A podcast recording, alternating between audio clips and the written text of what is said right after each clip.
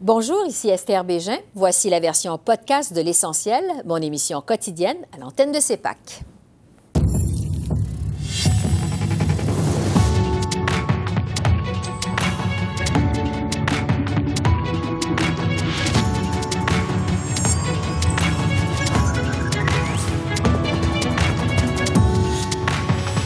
Aide médicale à mourir. Ottawa reporte l'élargissement pour les personnes atteintes de troubles mentaux. L'analyse de nos journalistes. Le Canada et ses alliés coupent les vivres à l'UNRWA à Gaza. L'ambassadeur du Canada à l'ONU, Bob Ray, répond à nos questions. Programme de garderie abordable. Pas assez de place en français en milieu minoritaire selon la FCFA. La présidente Liane Roy lance une campagne de mobilisation auprès des élus fédéraux. Bonsoir, Mesdames, Messieurs. Ottawa reporte jusqu'à 2027 l'élargissement de l'aide médicale à mourir pour les personnes atteintes de troubles mentaux. Le ministre de la Santé, Mark Holland, a déposé aujourd'hui un projet de loi avec ce nouvel échéancier. Presque toutes les provinces avaient demandé une pause indéfinie dans ce projet d'élargissement. Le ministre Holland affirme que le Canada n'était tout simplement pas prêt. La situation est tellement difficile et très, vraiment émotive, mais quand même, euh, c'est essentiel que le système est prêt. Euh, et euh, alors, avec ça, on doit attendre. quelqu'un de plus. dans deux, deux, années, on peut, avec une comité parlementaire, on peut à ce moment-là trouver si le système est prêt à ce moment-là. Là-dessus, je retrouve Joël, Denis, Catherine et Boris. Bonsoir à vous trois. Bonsoir. Joël Denis, euh, d'abord, jusqu'à quel point c'est une patate chaude pour le gouvernement Trudeau? Une immense patate chaude. Et on voit que le gouvernement Trudeau veut un peu nettoyer le terrain des, sujets controversés avant la prochaine campagne électorale. Donc, en reportant 2027, on se trouve être au moins à deux ans après les élections fédérales.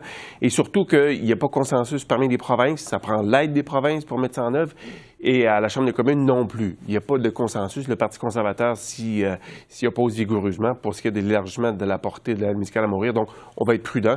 C'est un peu dans l'ADN des, des, libéraux Justin Trudeau. Quand il y a un peu trop de controverses qui poussent, on met ça de côté puis on passe à autre chose. On pèle par en avant. voilà, c'est un peu ce qu'on a fait cette semaine. Oui. Catherine? Bien, je pense qu'il n'y aura pas beaucoup de controverses sur le projet de loi. Certainement, je pense que tous les partis s'entendent à la Chambre des communes pour euh, reporter euh, euh, ce, délai. ce que je vais surveiller, en fait, c'est ce qui va se passer au Sénat, parce que là, il reste trois semaines, un petit peu plus de trois semaines, là, finalement, pour passer ce projet de loi-là en raison du calendrier là, qui fait en sorte que ben, on a très peu de temps.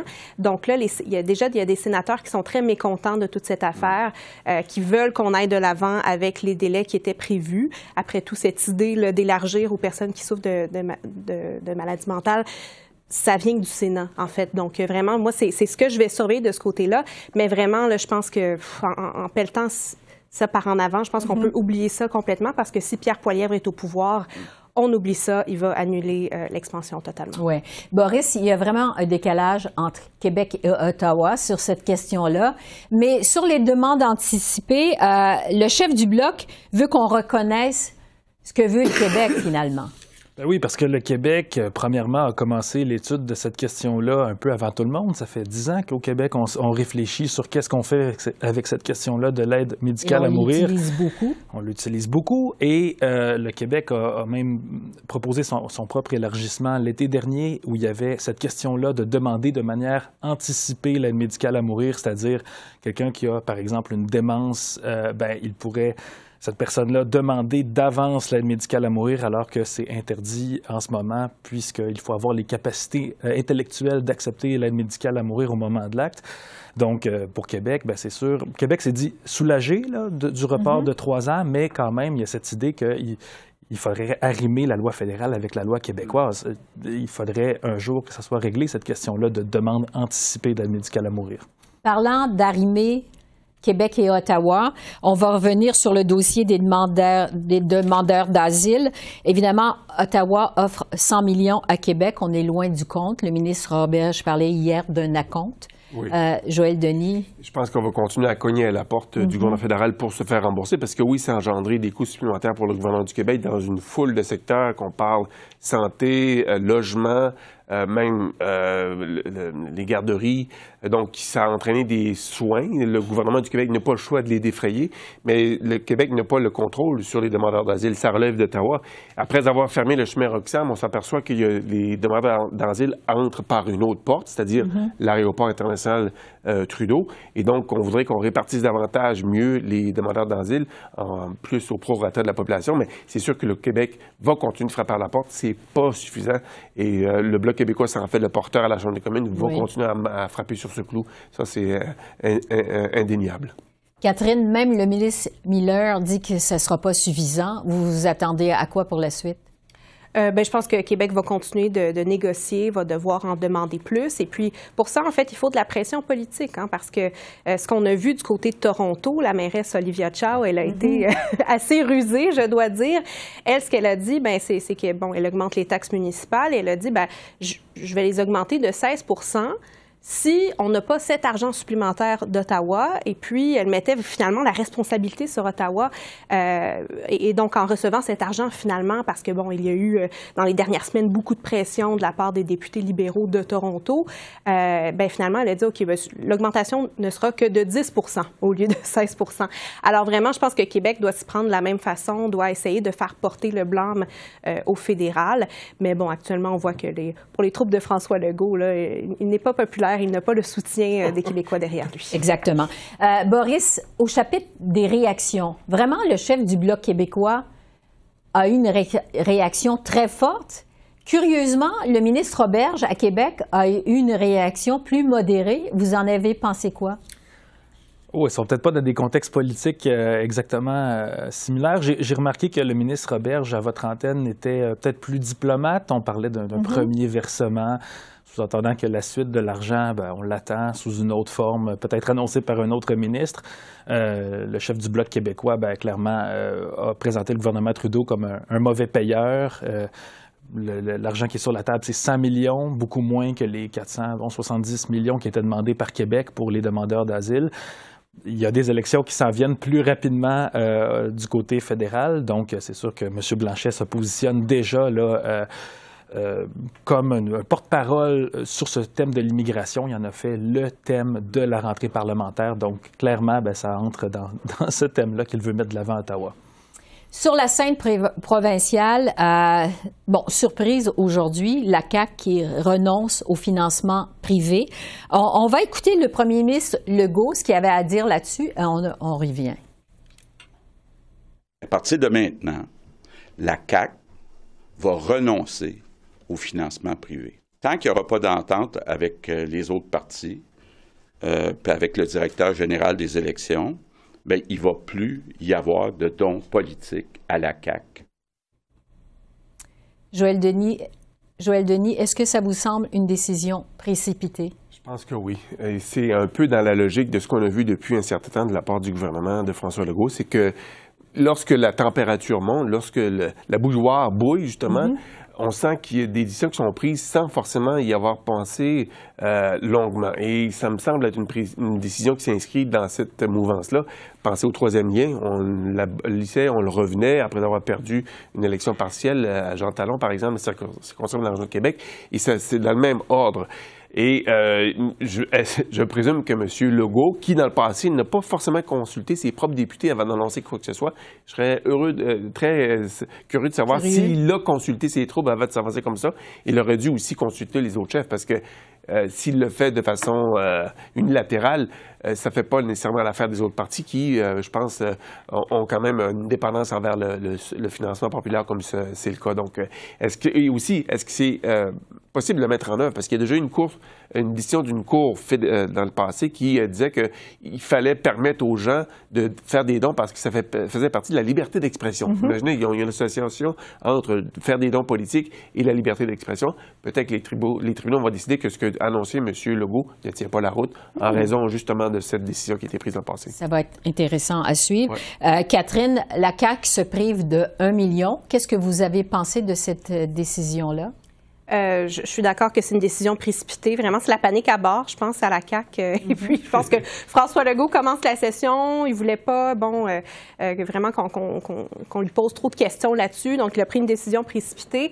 Mais c'est facile à dire aussi pour un gouvernement au pouvoir de dire, bah, moi, je, me prive d'un million parce que de toute façon, c'est le parti qui reçoit le plus de financement public. Je pense qu'il reçoit environ 4 millions de dollars. Donc, oui, c'est beaucoup d'argent, mais en même temps, il est en meilleure, bien meilleure position que les autres partis là, pour euh, refuser cet argent-là et dire, euh, bon, euh, mais, mais c'est ça, je trouvais ça assez intéressant qu'il demande aux autres partis de suivre son exemple. Visiblement, ils ont tous dit non. Effectivement. et, évidemment, là, parce qu'ils ne reçoivent pas autant d'argent et le PQ, ben, en fait, récolte plus d'argent en termes de financement privé.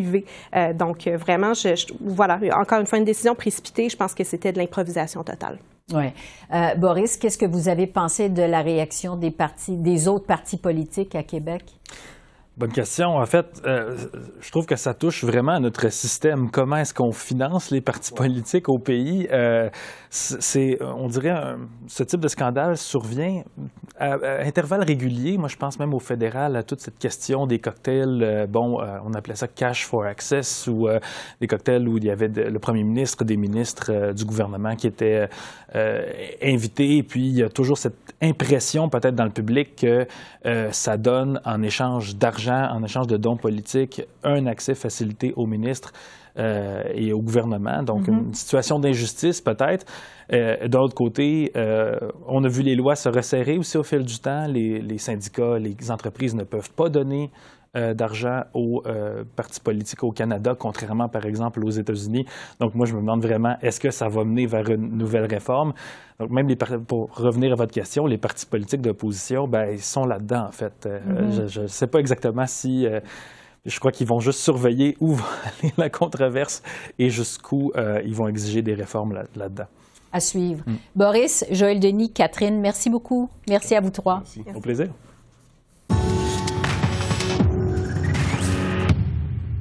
On revient sur la décision du Canada de suspendre tout financement à l'Agence de l'ONU pour les réfugiés palestiniens l'UNRWA, la principale aide pour les civils à Gaza. C'est en réaction, bien sûr, aux allégations contre des employés de l'agence qui auraient pris part aux attaques du Hamas le 7 octobre. Je fais le point avec l'ambassadeur du Canada à l'ONU, Bob Ray. Bonjour, Monsieur l'ambassadeur. Bonjour, Esther. Selon les autorités, ce sont 12 personnes sur qui pèsent des allégations sur 13 000 employés de cette agence à Gaza. Est-ce que le Canada est en train de punir des civils palestiniens avec cette décision de suspendre son financement? Pas du tout. Euh, d'abord, nous avons une responsabilité de, de faire deux choses à la fois. C'est pas facile, mais on va le faire. D'abord, nous devons continuer nos efforts pour aider ceux qui ont besoin. Il y a tout un effort international que nous devons appuyer. C'est ce que nous faisons.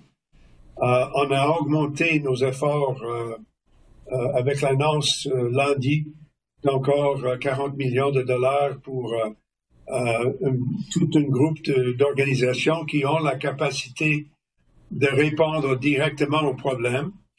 Euh, au même temps, nous avons déjà dépensé l'argent que nous avions dans le budget pour euh, UNRWA cette année, qui veut dire que nous avons le temps maintenant, euh, avec UNRWA, de, de, de voir qu'est-ce qui va arriver avec l'enquête qui été euh, euh, commencée par le secrétaire général. Et on va continuer les discussions avec nos collègues.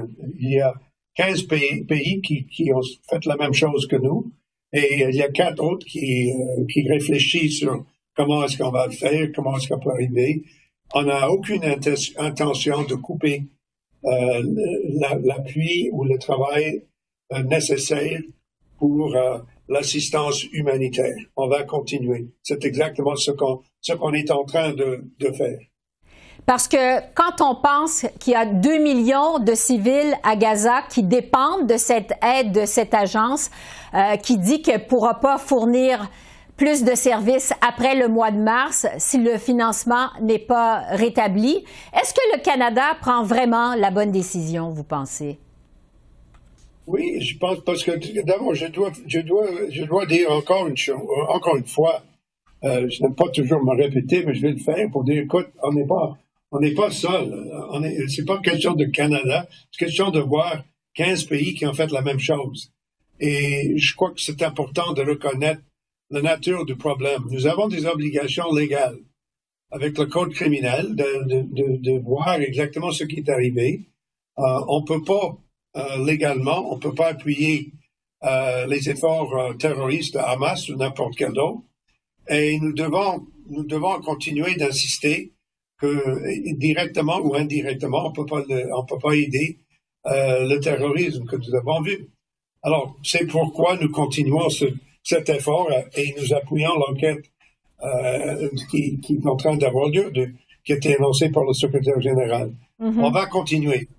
Mais effectivement, le secrétaire général a répondu en disant, donne-moi quatre semaines pour vous donner l'information dont vous avez besoin.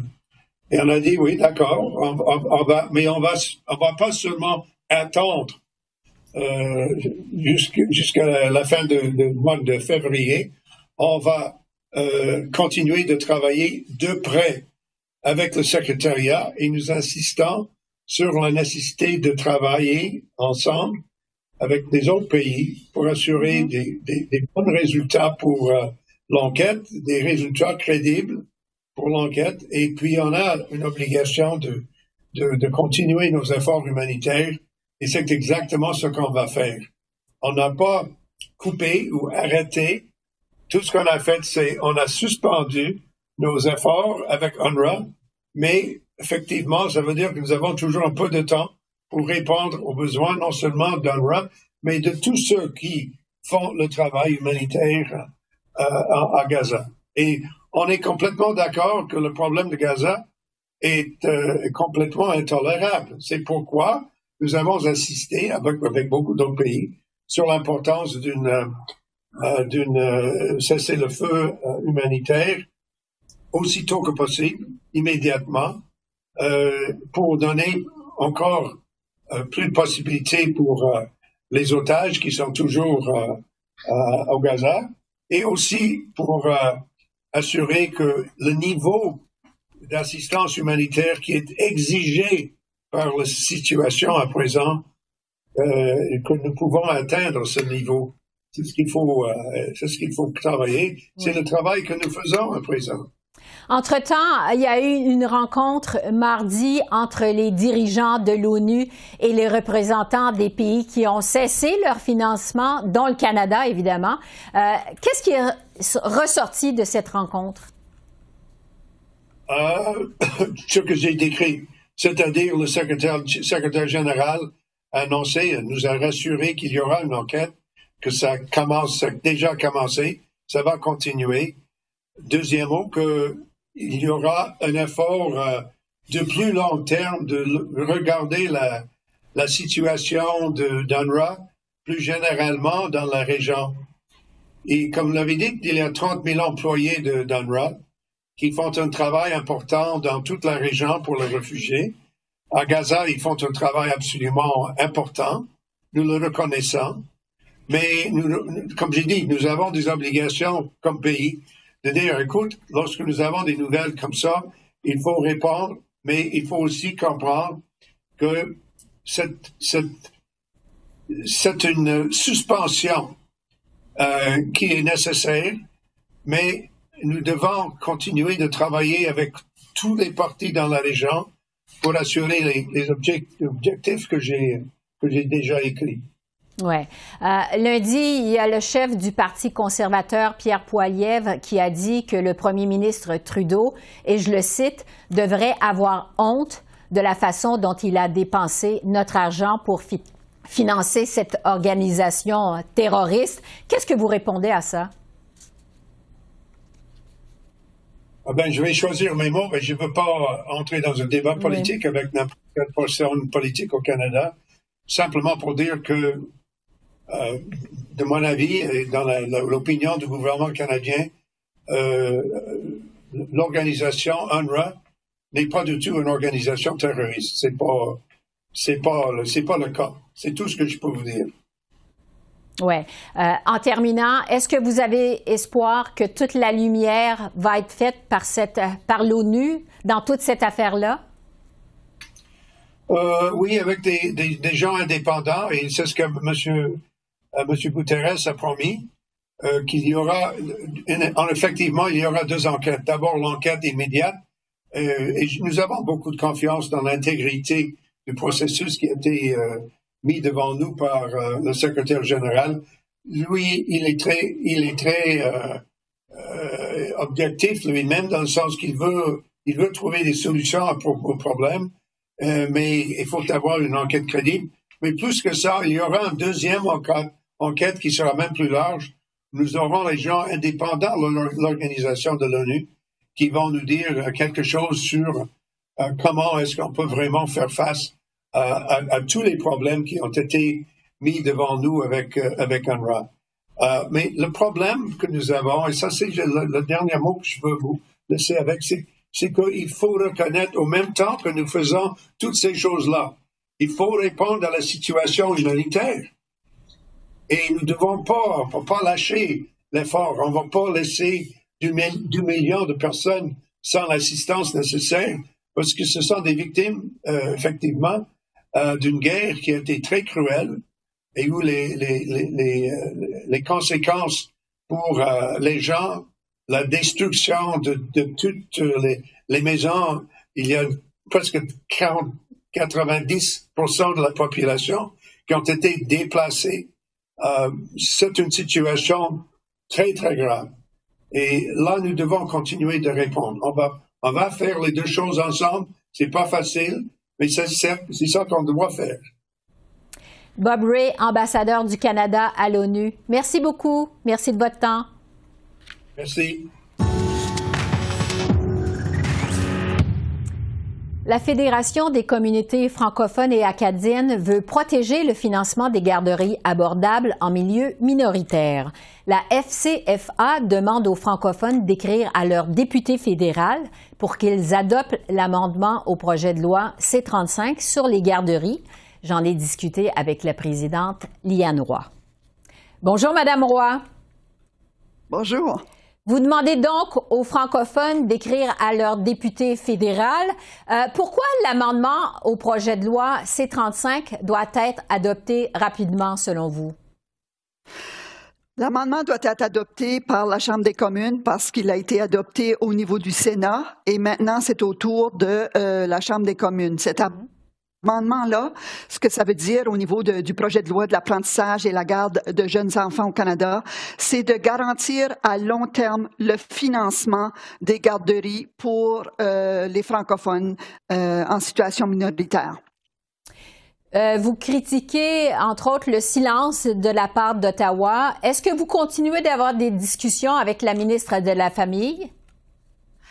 Euh, on continue d'avoir des discussions ou des échos euh, de la part de d'autres députés et, euh, et, gens du gouvernement fédéral.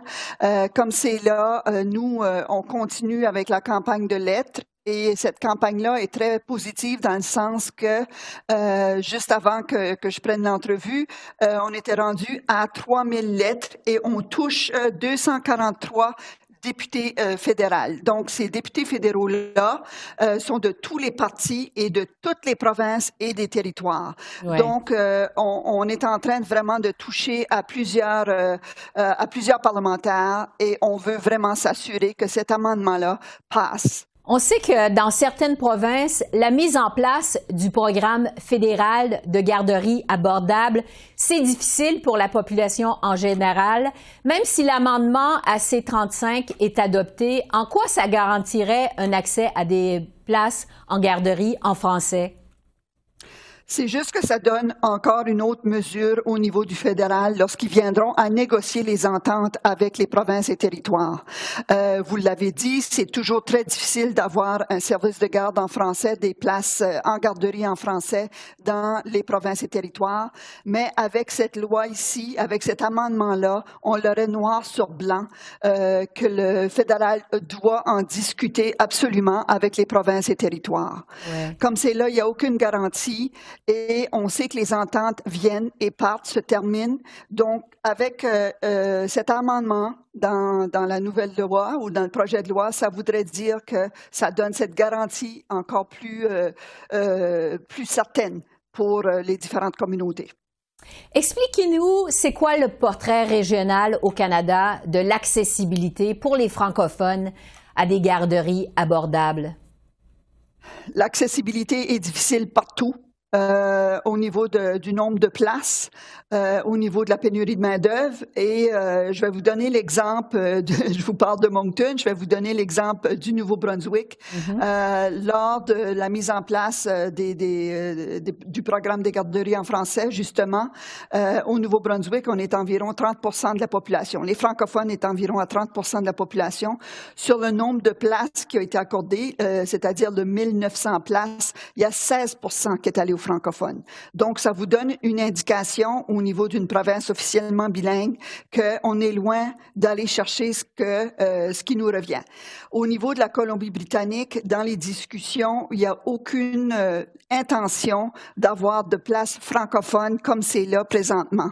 Euh, si on regarde au niveau de d'autres provinces, c'est un peu, on, a de tout, mais il n'y a aucune province qui a vraiment donné le nombre de places qui devrait revenir aux francophones.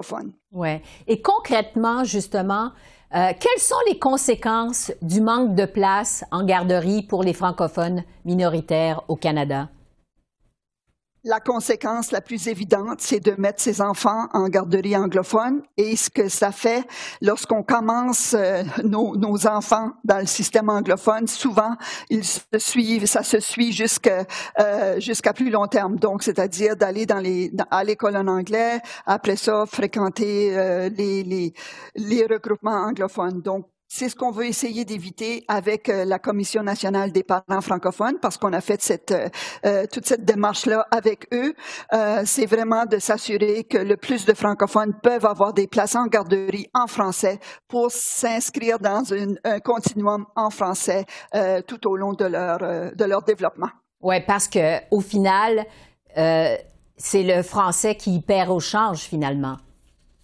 Tout à fait. Et si on commence pas en garderie en français, c'est là que c'est très difficile de revenir vers le système francophone par la suite.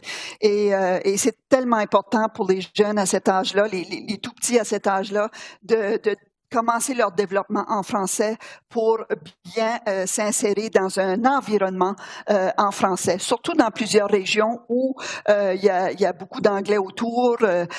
Au moins, si on peut commencer l'apprentissage en français, c'est c'est un aspect très périn et on veut vraiment, avec cet amendement-là, aller chercher justement le financement à très long terme. Yann Roy, présidente de la FCFA. Merci beaucoup. Merci. Au revoir.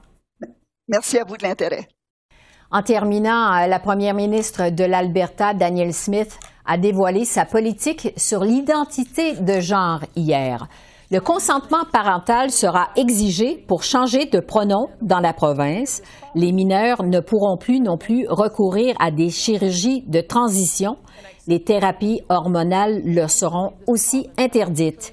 Le ministre fédéral Randy Boissonneau a dénoncé cette décision cet après-midi. À tous les Albertains, les francophiles, les francophones, les franco-curieux, les franco-queer, les franco-trans qui ont été ébranlés hier soir par la vidéo de Mme, euh, Madame Smith, la première ministre de l'Alberta, nous sommes ici à vos côtés pour vous défendre. Euh, pour protéger euh, vos droits. Et sachez, euh, tout le monde, que ce n'est pas une question de droits parentaux, c'est une question de protéger les jeunes. Alors voilà, c'est comme ça qu'on a vu l'essentiel de l'actualité de ce jeudi 1er février sur la colline du Parlement à Ottawa. Esther Bégin qui vous remercie d'être à l'antenne de CEPAC, la chaîne d'affaires publiques par câble. Je vous souhaite une excellente fin de soirée et je vous dis à demain. Au revoir.